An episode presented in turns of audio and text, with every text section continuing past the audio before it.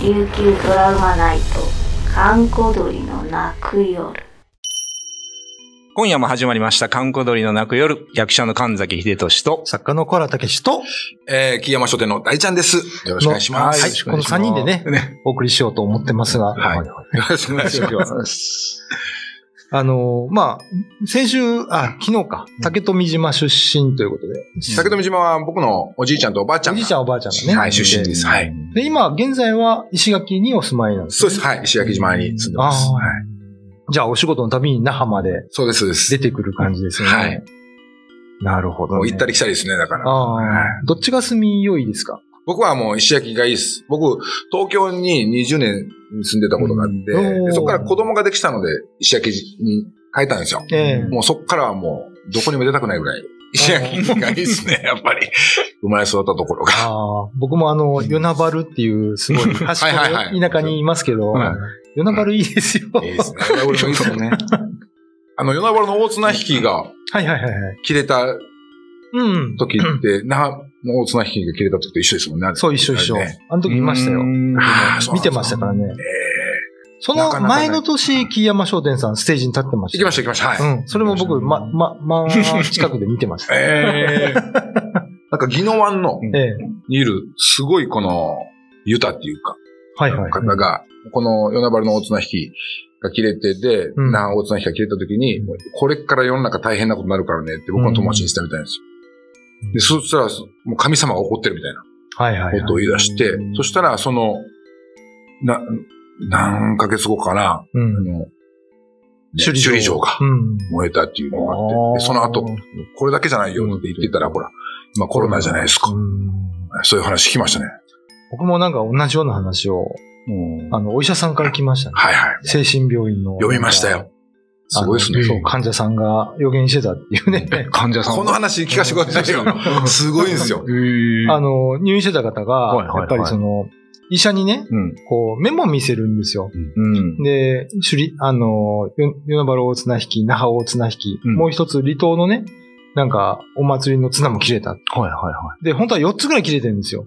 でそれを見せて、うんこれは始まりですよ、つって。お何が始まるんですかつって。その後に首里城燃えたじゃないですか。はいはい。で、医者がね、その患者さんに、これは、その首里城の火事を予言してるんだよねって聞いたら、いやいや、もっとす怖い、たくさん人が死ぬ災いが来ますって言はっいて、亡はくなったんですけどね。で、その人なんか幽霊となって出てるんですよ、うん病院の中に。おい。今はいない方と。今いるかもしれないですよね。うん僕本当ここまで病院の名前が出てかかってるんですけど。あの、番組終わったら僕ちょっと病院聞こうかなと思ってます。僕、つい最近まで病院いましたけど、病院はいろんなもの見ます から。怖いですよ ね、つながりますからね、病院はね。病院はね、やっぱりね、怖いですよね。最近、なんか、殺生石っていうんですかなんか、石が割れたみたいなね。割れましたね。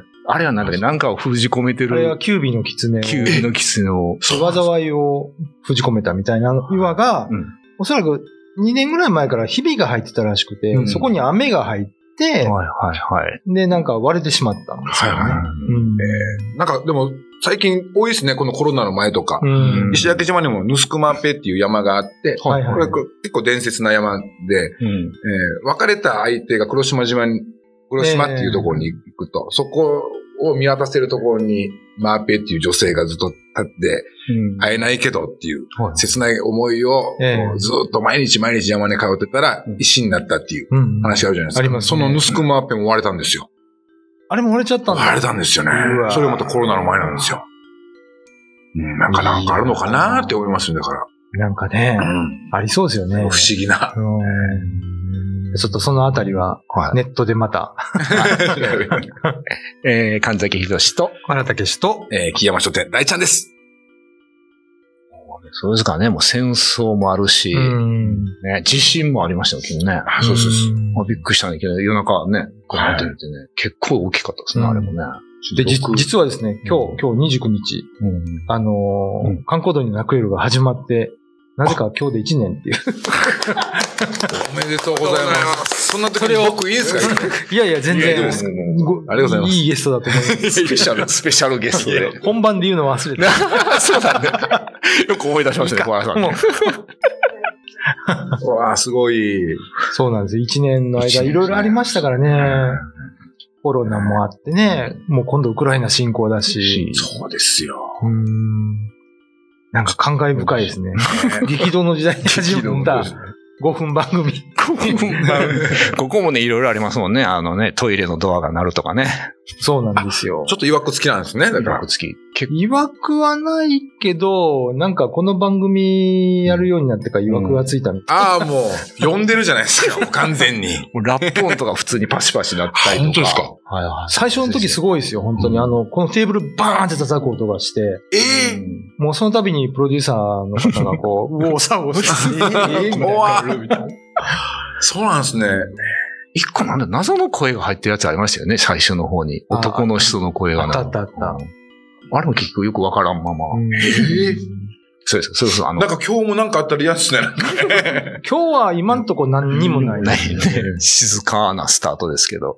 一番最近多いのが、トイレのドアが開く音が、キーって言うんですよ。はで見に行ったらドア開いてない。こい。なんでれ不思議ですよ。本当に。この間音取れたんでしたっけ入ってないですかうーん。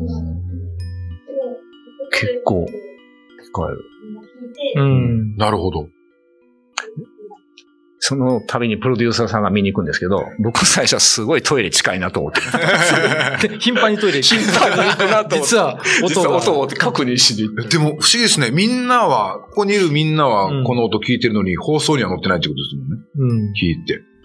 で僕一なんだろう回、ショーを足してる時にう、ん音がしたんですよ。はいで、まあ、台の扉もあるじゃないですか。はい中にね。はい。はい。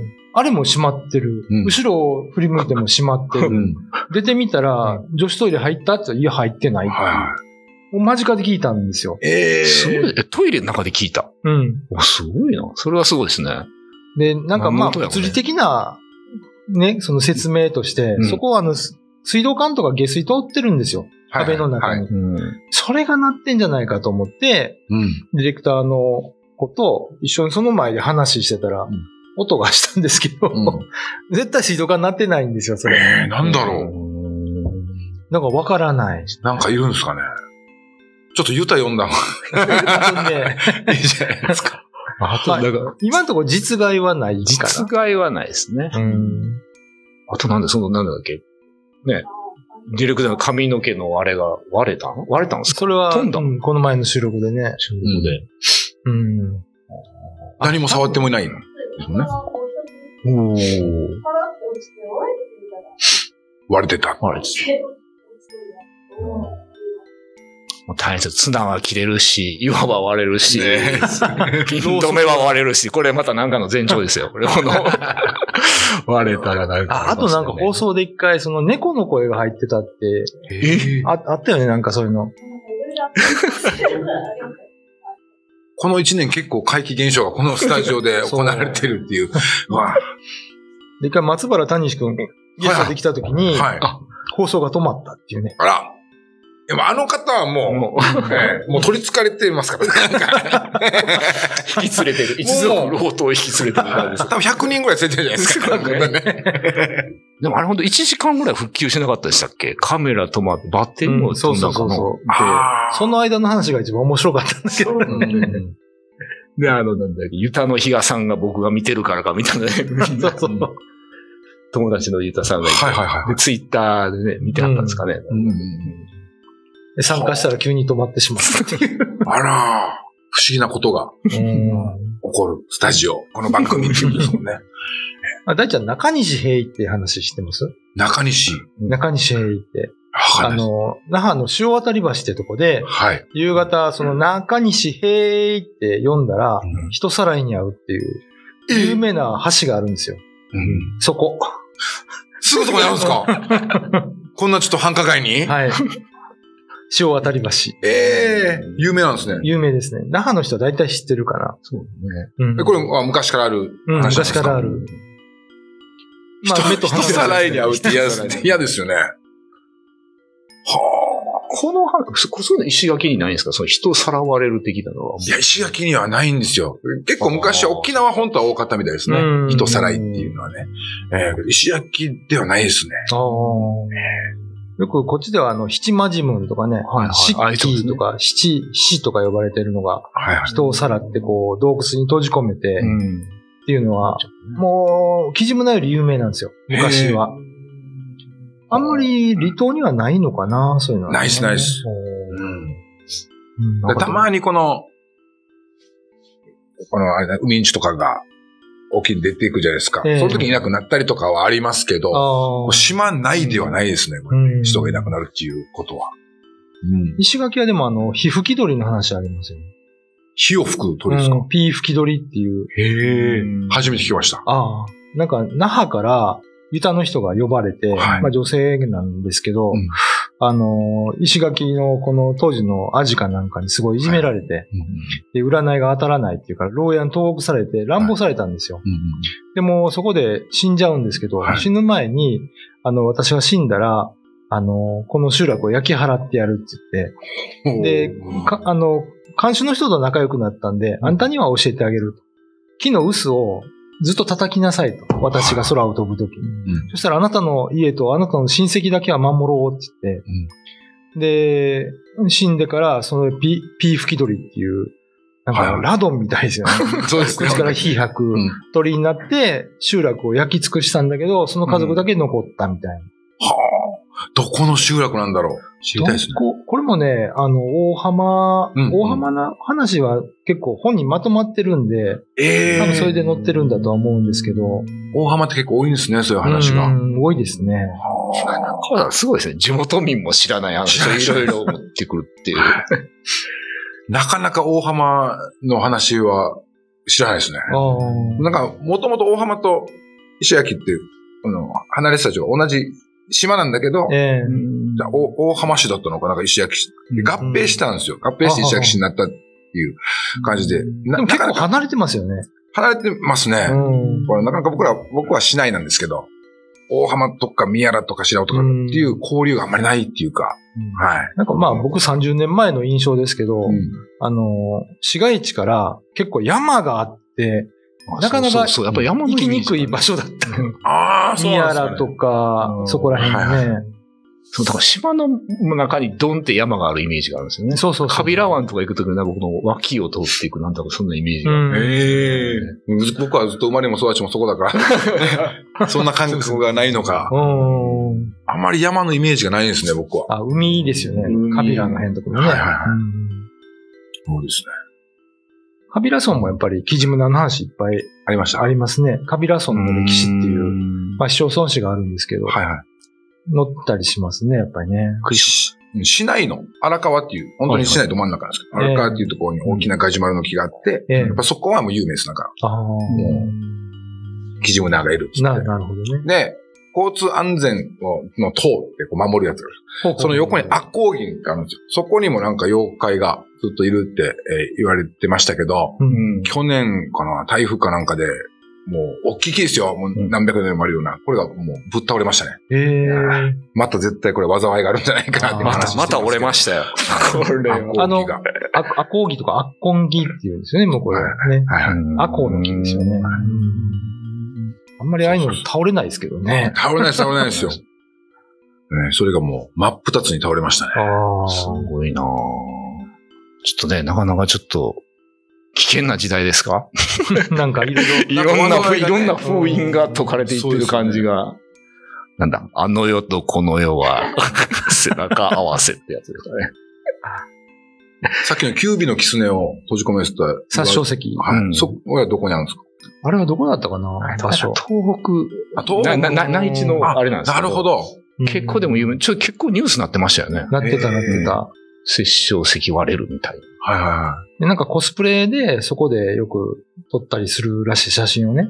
キュービのですかだから、なんかそういうアニメかなんかゲームかなあー取り上げらはれいはてい殺傷石が。うん。で、そこの前でコスプレの人が写真撮るんですけど、ああ、そうなんです。逆に割れたから、これは行かないとって言って今人が押し寄せてるらしい。い。なるほど。すごい。この、大浜栃木、の栃木。栃木県。大浜の話で、ええ僕の友達が大浜出身なんですけど、学生の頃にうん、大浜の海岸でキュービの狐見たって言ってましたね。マジではい。すごいな。すごいね。 なんか、包み太鼓ってちっちゃいこの、ポはいはいンっていうやつあるじゃないですか。それを鳴らして、うん。自分のところに向かって飛んできたって言ってました。これが行列を作ってたみたいです、狐が。えー腰、腰抜かし、して張って、えー民家までたどり着いてみんなにご報告したというね、話聞きましたけど、沖縄には狐はいないんですけど、うんまあ、お狐様、神社は入ってきてますからね。はいはその関係かな。い。稲荷神社とかそういうことですから、そうですもんね。キュービーの狐って、まあまあ言うとお化けですよね、あれ。妖怪休暇うん。ですよね。なんだろういろんな合成銃みたいな。うん。うん。まあ、年を取ると、猫もそうですけどん、尻尾が増えるらしいですね。へえ。うん分裂して。 そうなんですか。ちょっとなかなか話は尽きないですええ けど、結構時間が。そうですね。あ、ごめんな さい。ではもうもう、えー、じゃあもうこれは次回また。はいということで、えー、今夜の間、神崎仁と、小原武史と、えー、木山商店の大ちゃんです。 YouTube のチャンネル登録高評価 Twitter のフォローよろしくお願いしますポッドキャストも配信中詳しくは概要欄まで。